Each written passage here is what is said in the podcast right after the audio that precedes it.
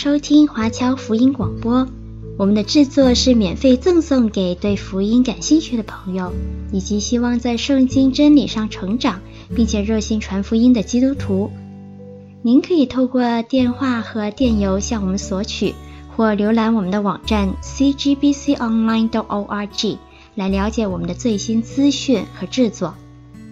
您也可以在 Apple Podcast、Google、Spotify 以及 SoundCloud 等各大 Podcast 平台的手机应用程式上搜索 CGBC Online 或加拿大华播来收听华播的制作。我们也欢迎您以自由奉献的方式来支持我们的事工。再次感谢您的收听。那我们呃也都很熟悉啊，亚伯拉罕的故事可能是我们基督徒啊最为熟悉的旧约故事。那我们今天呢就继续查考二十五章的经文。那在旧约当中啊，可能很出名的故事，我们能想到的比较多出现在创世纪，而今天的故事呢，也是大家可能耳熟能详的，而这主题。都是围绕着神的应许，神应许给亚伯拉罕，让他的后裔要成为大国。那么他的后裔呢，就坐落在以撒的身上。那为他儿子以撒娶妻，也是延续神的应许。那么这还没完，对不对？因为如果娶了妻没有后代，照样不能延续这个应许。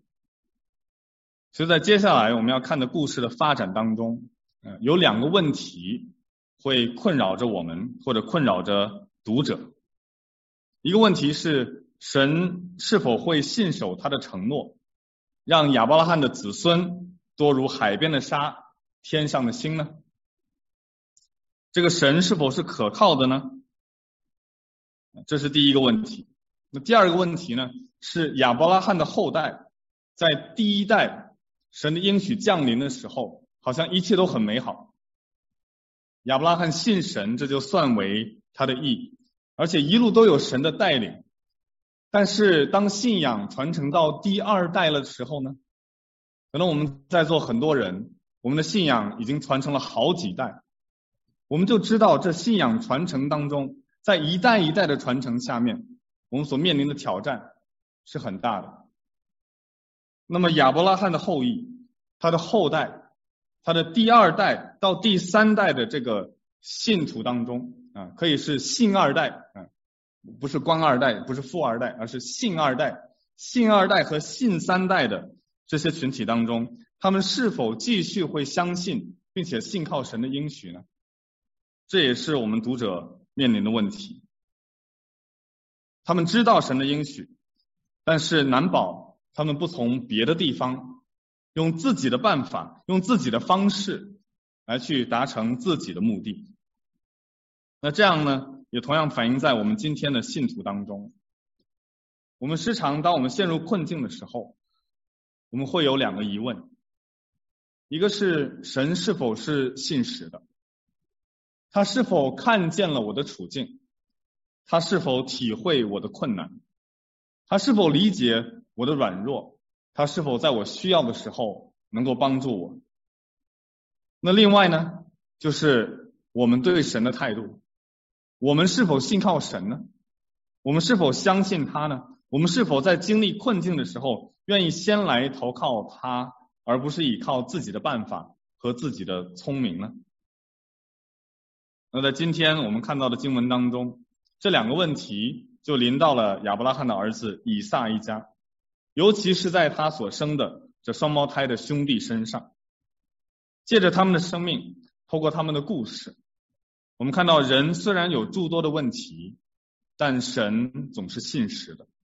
他会彰显他的旨意，完成他对亚伯拉罕的承诺，即便是通过有明显缺陷的人，因为重点不在乎人的行为，乃在乎那呼召人的神。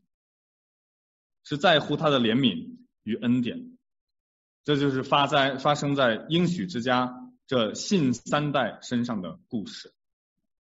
我们在看经文之前，我们先一起来祷告。主，我们感谢你，使我们在此聚齐。虽然天气寒冷，仍让我们对你的话语、对你的信息、对敬拜你有火热的心。也求主保守我们的心，保守孩子的口，让我们在接下来看这一段的经文当中，去体会到你的旨意必定成就，你的怜悯是何等浩大。把以下的时间交给你，祷告奉主耶稣基督的名，阿门。首先，在二十五章啊，大家有圣经的话，请翻开啊。如果没有纸质版的，也可以翻开手机啊。在二十五章的一开始啊，这些的经文是没有打在上面的。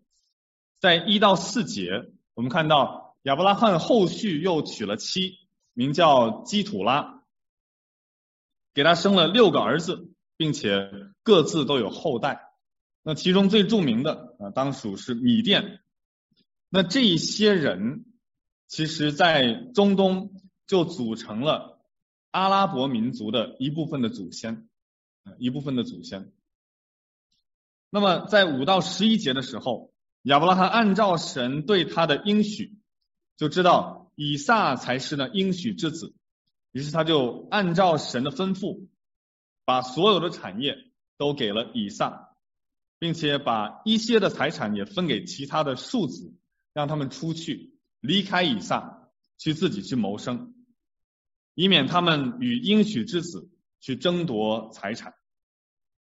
那亚伯拉罕一生的年日是一百七十五岁，就归到了他列祖那里。那我们也看到呢，是以撒和以实玛利啊，我们知道他们是分开住的，但最后呢，他们又聚集。他们聚集的原因是什么？为了安葬他们共同的父亲。那这就好比在后来，当以撒死的时候，也是一样的，对不对？雅各跟以扫也聚集起来安葬他们的父亲。这边描述说，亚伯拉罕寿高年迈，气绝而死，归到他列祖那里。那这是一个很完整的人生，他一生跟随神，于是就归到了他列祖那里。等候死后所为他所预备的那个盼望，而下面故事的重点就从亚伯拉罕的身上转到他的后代。那首先记载的是次要的后代，是庶子的后代，就是在十二到十八节那里记载了以实玛利的后代。那就像之前神在十六章应许夏甲那样，说以实玛利也必称为大国。住在他众弟兄的东边，包括在十七章的二十节，以实玛利的后裔要有十二个族长，啊，这就是很庞大的一个民族一个国家了。那这些的话全都应验了。那同时呢，以实玛利也是一部分阿拉伯人的祖先。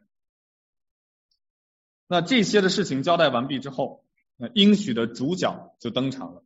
在圣经当中，经常对家谱的描述就是这样：先把次要的描述完了，然后呢，专门去描述主要的。当主要的登场的时候，故事也就随之而发生。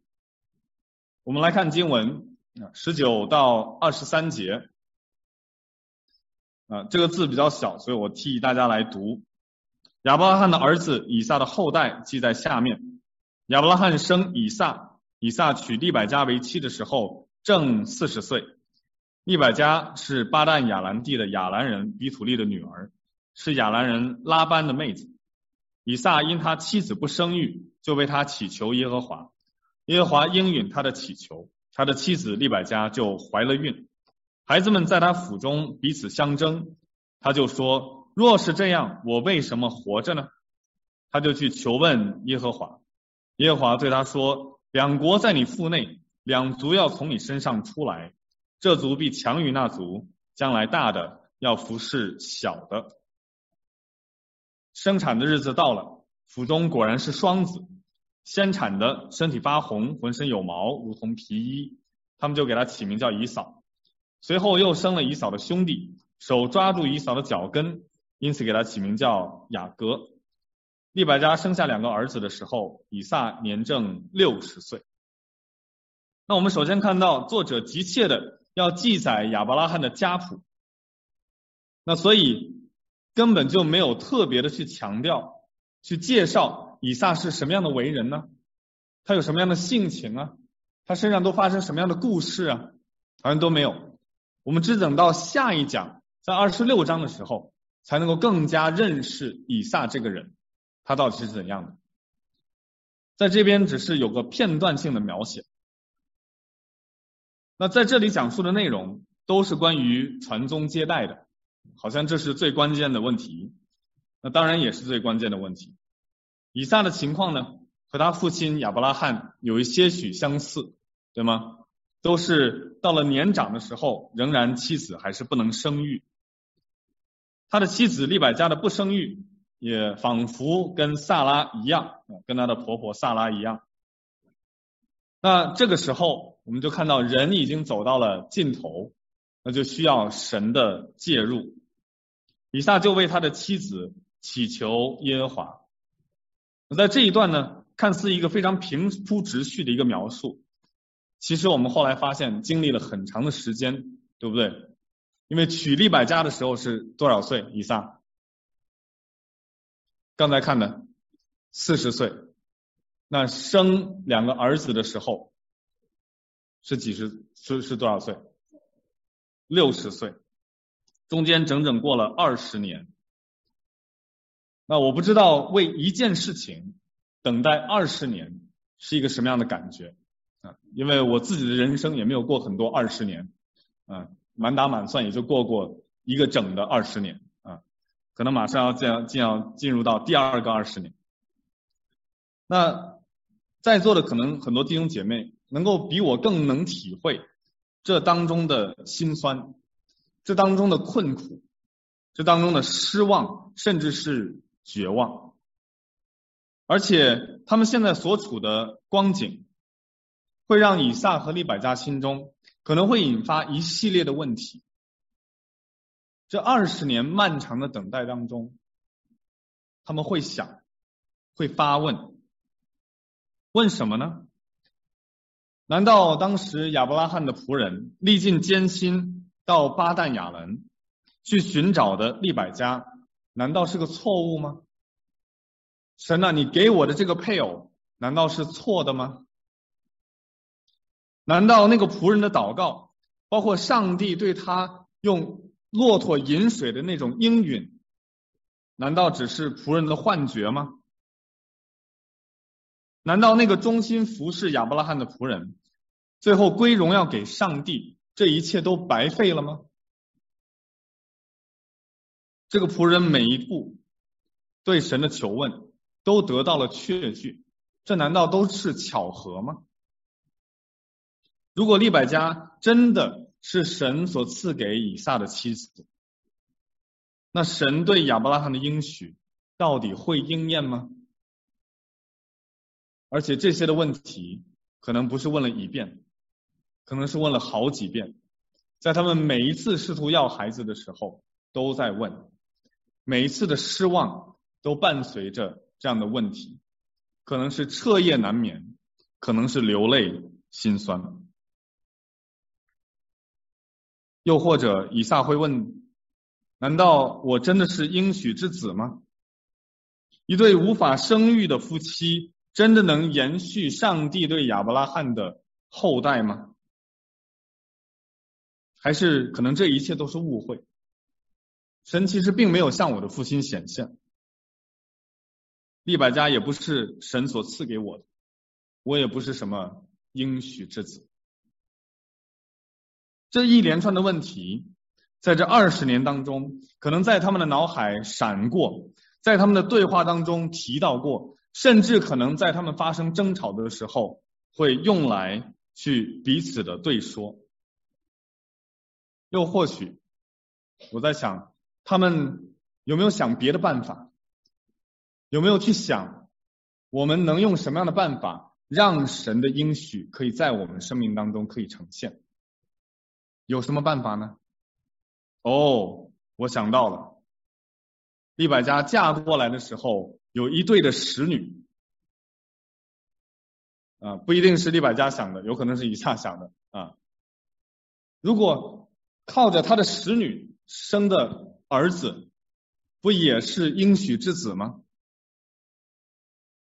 哦，但我又想到了，好像我爸爸就是这么干的，而且给我制造了很多麻烦，以至于现在我们弟兄之间仍然彼此相争。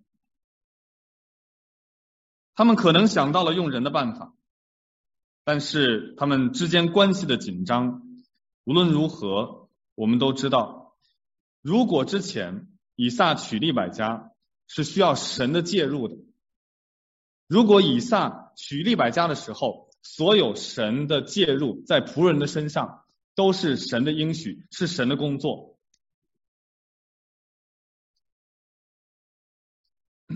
那么到了今天，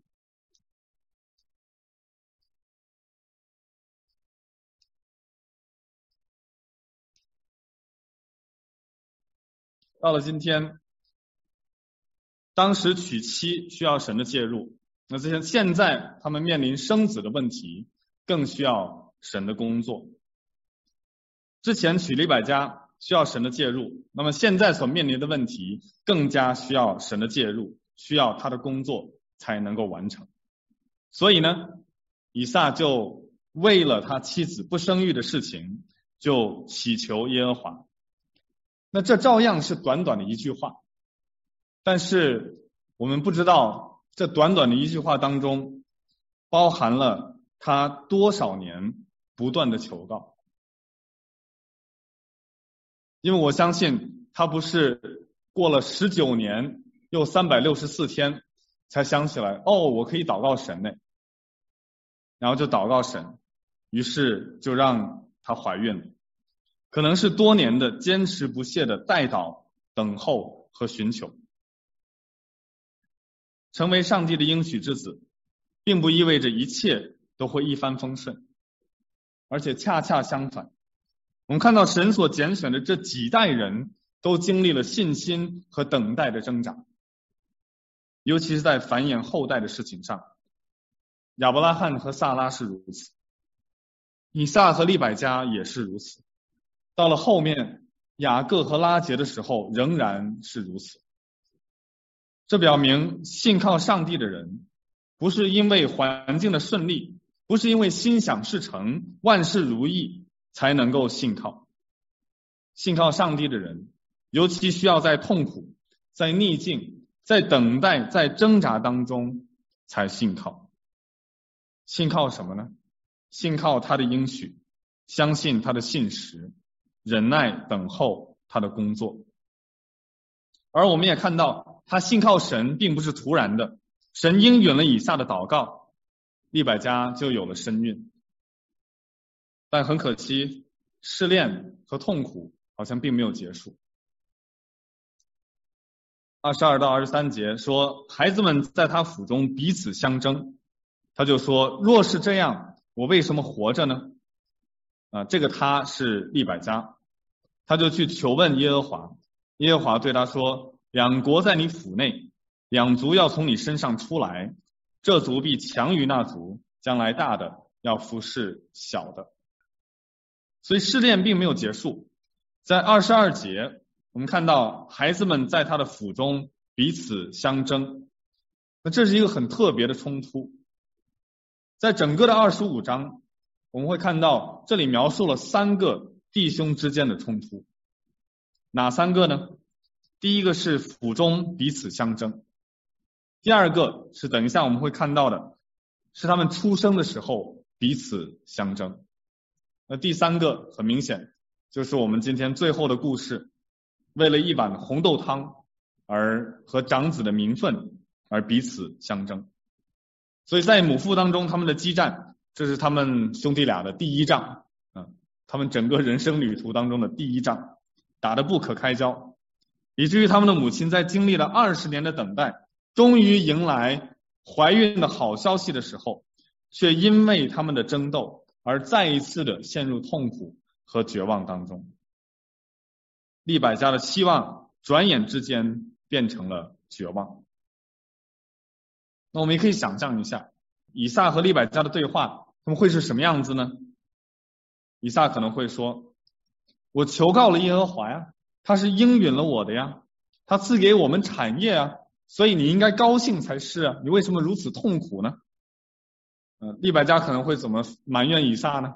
说你不是在你身上，你根本感受不到我的痛苦啊！你确定这是上帝对你祷告的回应吗？如此痛苦的怀孕的过程，我宁可他没有应允你的祷告啊！所以利百加那句话，若是这样，我为什么活着呢？他就表现了他极其绝望的这样的一种的情感。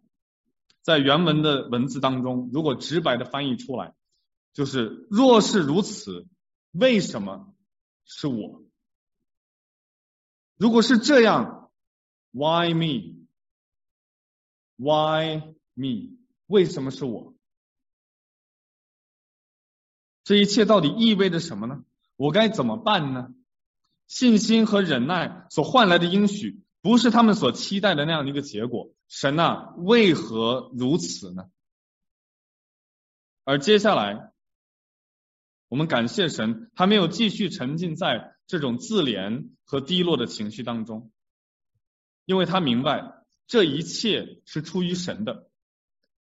所以，当我陷入这样的挣扎当中，当我不知道怎么回事的时候，我要向神那里去讨个说法，我要向他祈求。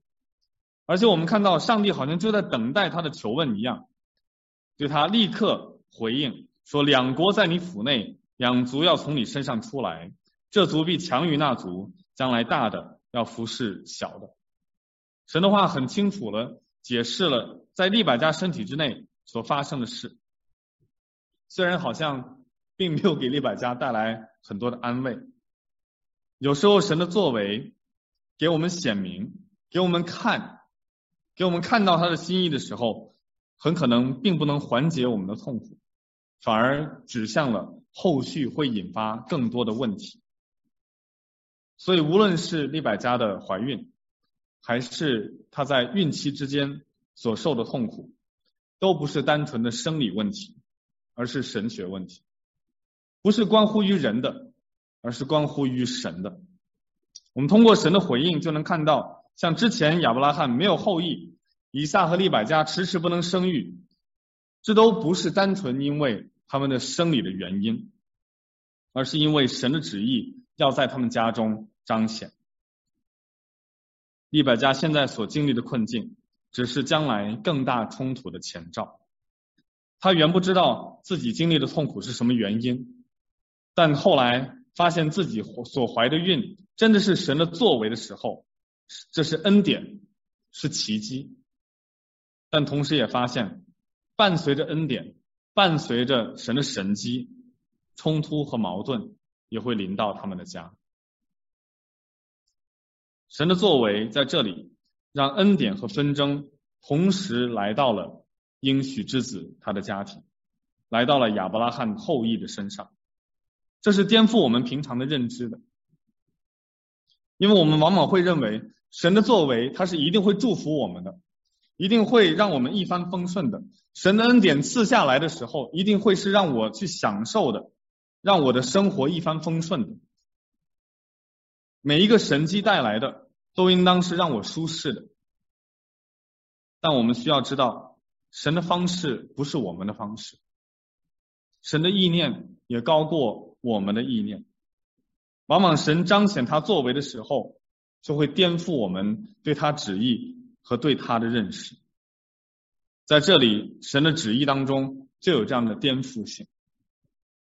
首先，在当时，无论是从传统还是整个社会的智慧，都会告诉以撒和利百加，长子是拥有最为显赫的地位的，长子是应该他配得所有的权利和所有的恩惠的。这是当时社会和家庭稳定的秩序，是判断公平和公义的标准，是在世人眼里毋庸置疑的。那我们也看到，神完全可以允许以扫成为应许的继承者。按照我们人的意思来讲，那就少了很多后面的冲突嘛，对不对？你就不会有这些麻烦。但是我们看到，神却拣选了那个年幼的。那个没有权利的，那个弱势的，他让在先的在后，又让在后的在先，这就是彰显了神的能力和他的怜悯。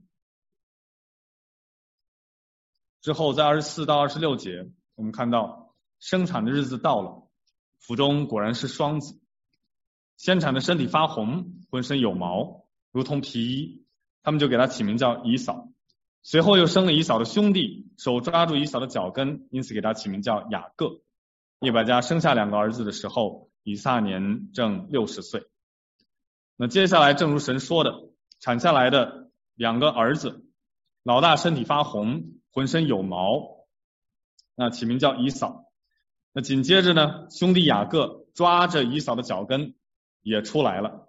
嗯，这个很形象啊，你看，你想象一下。一个 baby 出来，然后另外一带着另外一个 baby 举着手，然后抓着他的脚跟，那给他起名叫雅各。雅各这个词呢，跟脚跟这个词发音啊，在希伯来文当中很像啊，两个都很像。那它的意思呢，也有相近的，意思是紧紧的跟随的意思啊，紧紧的跟随。所以脚跟跟紧紧的跟随是相连的这两个意思。那同时还有什么其他的意思呢？也有超越或者取代的含义，有超越和取代的含义，还有呢，其他的正面意思也有保护、守卫、制止和约束的这样的含义。那当代的学者呢，大部分都认为雅各的这个名字其实是个缩写啊，他的全名应该是什么呢？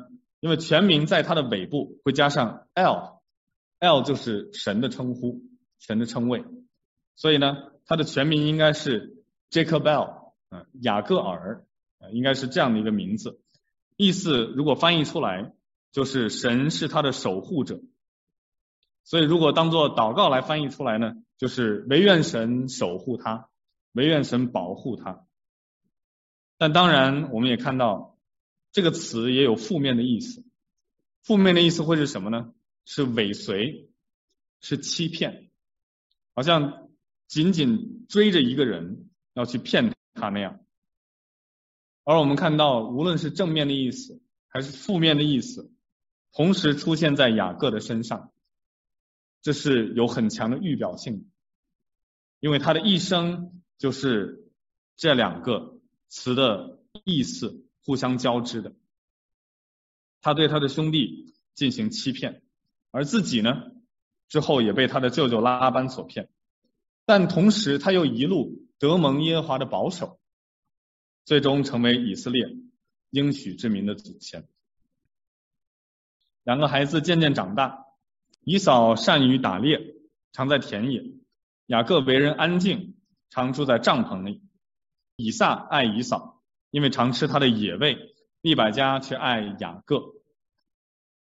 那我们看到两个孩子长大的时候，性格迥异。以扫善于打猎，就常在户外；那雅各呢，为人安静，就经常在帐篷之内。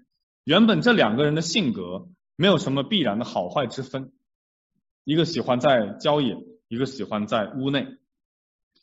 但他们彼此之间原本就存在着张力，无论是通过神的应许，还是他们之间天然性的那种张力、竞争，却恰恰因为这两位缺乏智慧的父母。而变得更加的严重。父亲宠爱以扫，因为贪口腹之欲，因为是个吃货，所以就喜欢吃以扫的野味。那母亲呢，宠爱雅各，我们不晓得为什么母亲会宠爱雅各，有可能是雅各经常陪伴在他的身边，呃，也有可能是呃雅各的性情，但是经文里面都没有告诉我们这个偏爱是如何发生的。也有可能是利百加更看重上帝对他的回应，知道这小的要取代大的。但无论如何，这样的偏爱在家庭当中天长日久是会产生致命的伤害的。那在这里我也无异于希望对父母或者对家庭的关系做太多的教导，但我们确实从这边看到了这个家庭的张力出现在。不单单是第二代人的身上，更是在父母如何教养他们儿女的身上。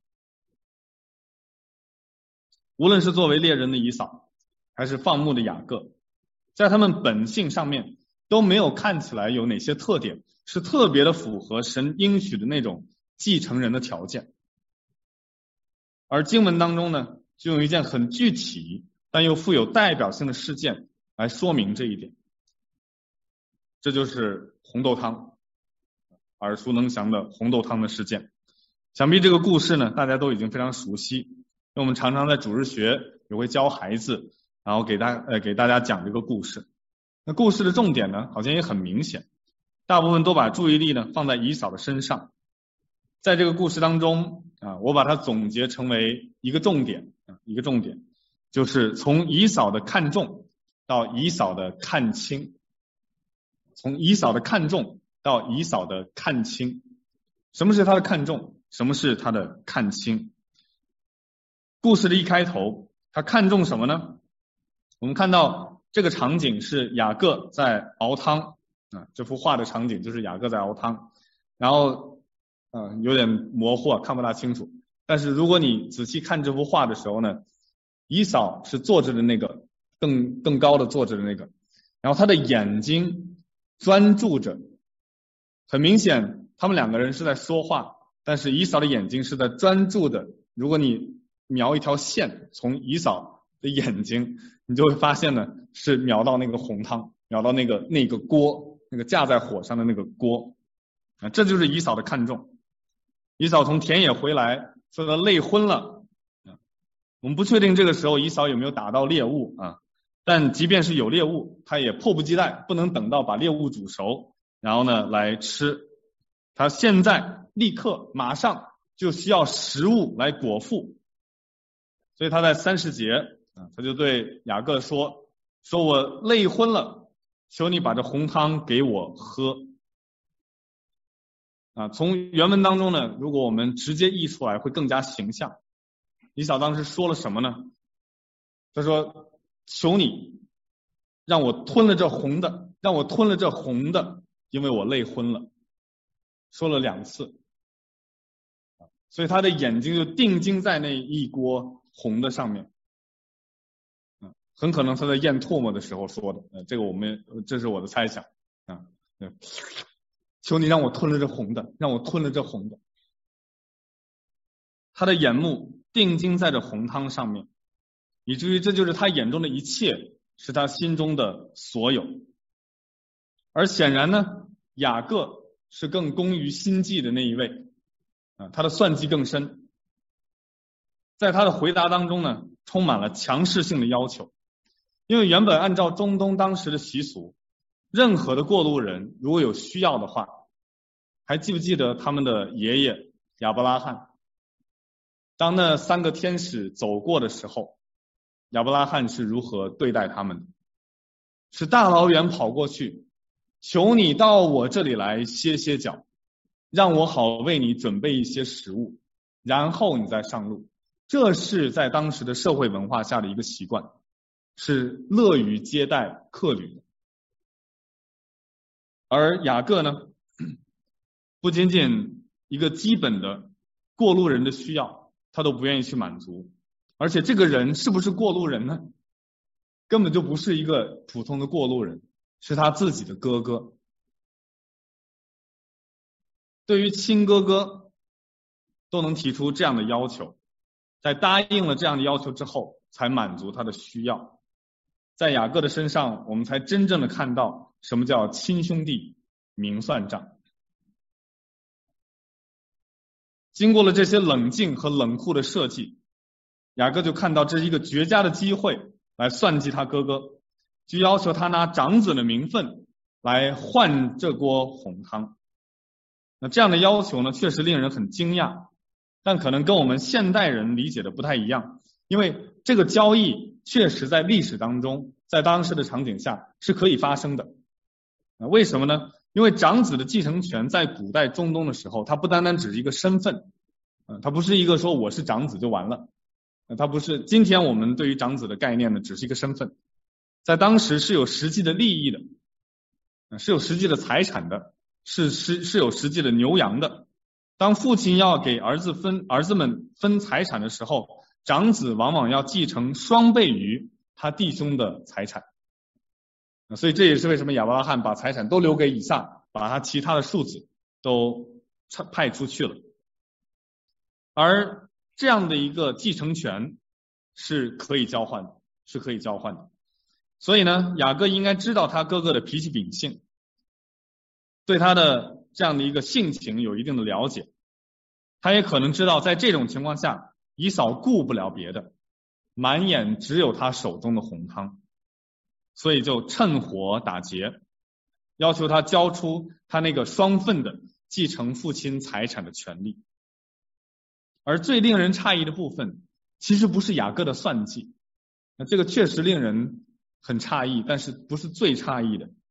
最诧异的是他如此无理的要求，以嫂竟然答应了，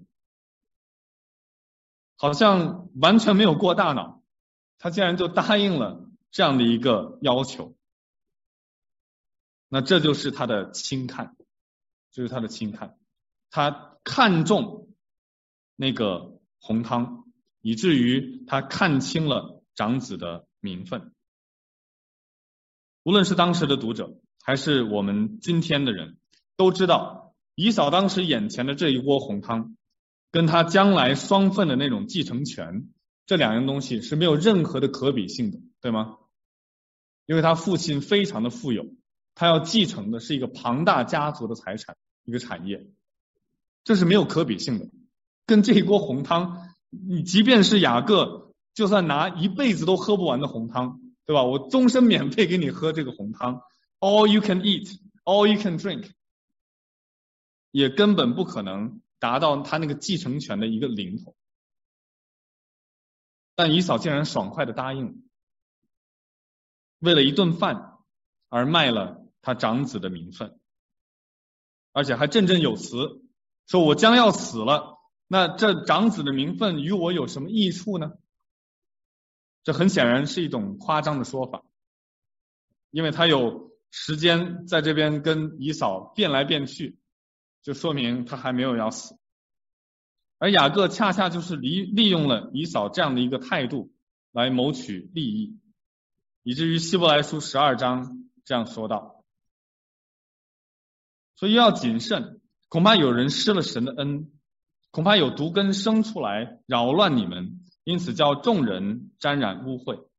恐怕有淫乱的，有贪恋世俗的，如以扫的，他因一点食物把自己长子的名分卖了，后来想要承受父所祝的福，竟被弃绝。虽然嚎呼。切求，却得不着门路，使他父亲回心意回转，这是你们知道的。希伯来书的作者很明显把以扫视为离弃真道的人的代表，那最终这位长子他也将失去他原本属于他的继承权和从父亲那里而来的祝福，而篡夺这产业的正是他的弟弟雅各。到这里。神之前对利利百家所发出的预言开始真正的成就，两国在你腹内，两族要从你身上出来，这族必强于那族，将来大的要服侍小的，兄弟之间仇恨的种子已经播下，随着之后事情的不断发展，他们的矛盾也将会越演越烈，造成整个应许之家的分崩离析，而雅各的勤于算计更体现在他之后，他意识到以扫这个时候所说的话只是他饿昏了，只是他累昏了，所以有可能不算数的，有可能等他吃完了清醒之后他会反悔的，所以他对以扫说：“慢着，虽然我们决定了要换这个长子的名分和这一锅红汤。”但是我要你起誓，因为你有可能反悔。那在当时的文化当中，没有在神面前起誓是没有任何反悔的余地的。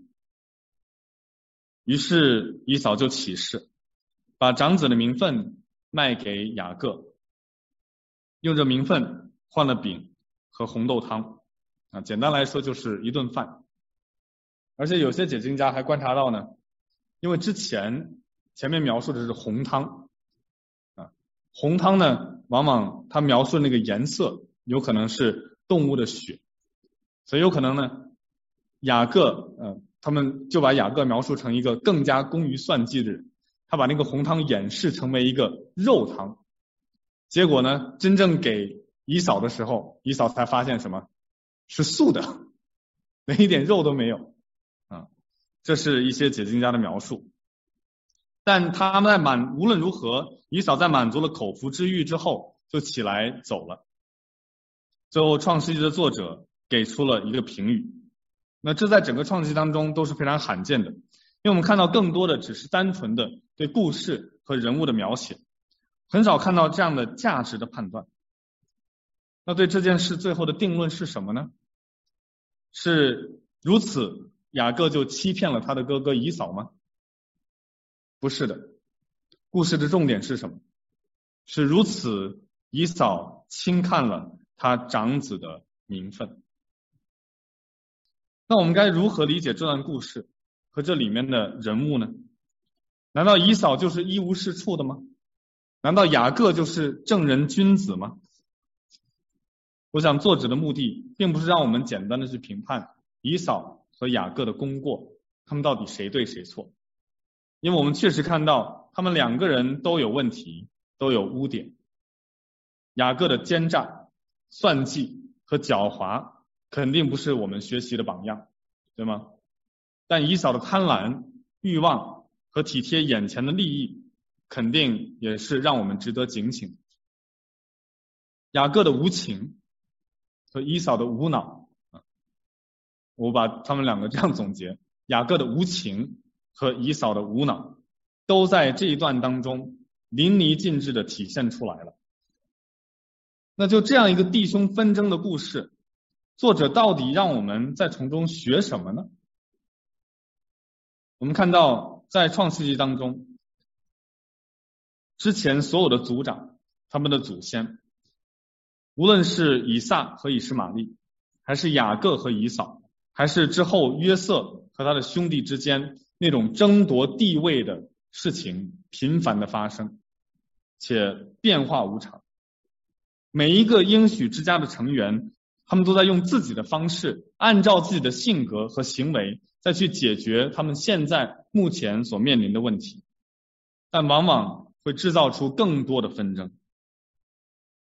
从挪亚开始就有跌倒，亚伯拉罕不止一次误入歧途。以撒和利百加的偏心，雅各很多行为的不耻，创世纪的作者丝毫没有掩饰这些以色列的先祖他们这些坏的行为和人生的污点。但尽管他们犯了罪，尽管他们有缺陷，尽管他们有污点，尽管他们是随从自己的意思，但我们看到上帝的选民依然得到上帝的保护。我们看到上帝的旨意依然成就在上帝所拣选的这一家人当中，这是非常奇特的。上帝救赎的计划不会因为人的软弱而被拦阻，上帝的拯救要临到谁，不会因为人的失败而停顿。上帝拣选以色列的这些先祖，恰恰并不是因为。他们是完美无瑕的人，或者是特别可爱的人，而是因为他应许，他应许了他们，地上所有其他的列国都要在他们身上得到神的祝福。所以圣经中的这些祖先，他们不是洁白无瑕的英雄，但他们却是真正的有血有肉的人，甚至手上。会沾染污秽的，每个人都可以通过他的弱点和他的失败来去识别识别他，来去认识他。但神的旨意是超越他们性格的缺陷的，神的目的的达成，到底是否能够成就，不在乎他们的个性，不在乎他们的犯罪，不在乎他们的缺陷，人的软弱。是无法拦阻上帝旨意成就的。因为这不在乎被拣选的人，而在乎拣选的上帝。我们可能会震惊，为何上帝要使用雅各这样的人来成就他的旨意？但在震惊之余，我希望我们也能够想到，我们其实应当庆幸，因为我们这些还不如雅各的人，也被上帝拣选去成就他的旨意。上帝的怜悯临到雅各，我们不应该嗤之以鼻。因为我们还不如雅各，但上帝的怜悯照样临到我们。对这一点分析最透彻的，还要数使徒保罗。他在罗马书第九章这样说：“双子还没有生下来，善恶还没有做出来，只因要显明神拣选人的旨意，不在乎人的行为，乃在乎招人的主。”神就对利百加说：“将来大的要服侍小的，正如经上所记，雅各是我所爱的，以扫是我所恶的。这样我们可说什么呢？难道神有什么不公平吗？断乎没有。因他对摩西说：我要怜悯谁就怜悯谁，要恩待谁就恩待谁。据此看来，这不在乎那定义的，也不在乎那奔跑的。”只在乎发怜悯的神。上帝在创世纪当中二十五章二十三节所预言的结果，必定会成就。但我们要注意的是，并不是因为雅各有多好，并不是有他有多圣洁，并不是他有多顺服神的心意，不是因为雅各的信实，而是因为上帝的信实。不是因为他守约，不是因为雅各的守约，而是因为神亲自守他所立的约。不是因为雅各的怜悯和慈爱，而是因为上帝的怜悯和慈爱。因为他要怜悯雅各，这才成为雅各作为应许之子能够传承亚伯拉罕应许的关键原因。不在乎那定义的，也不在乎那奔跑的。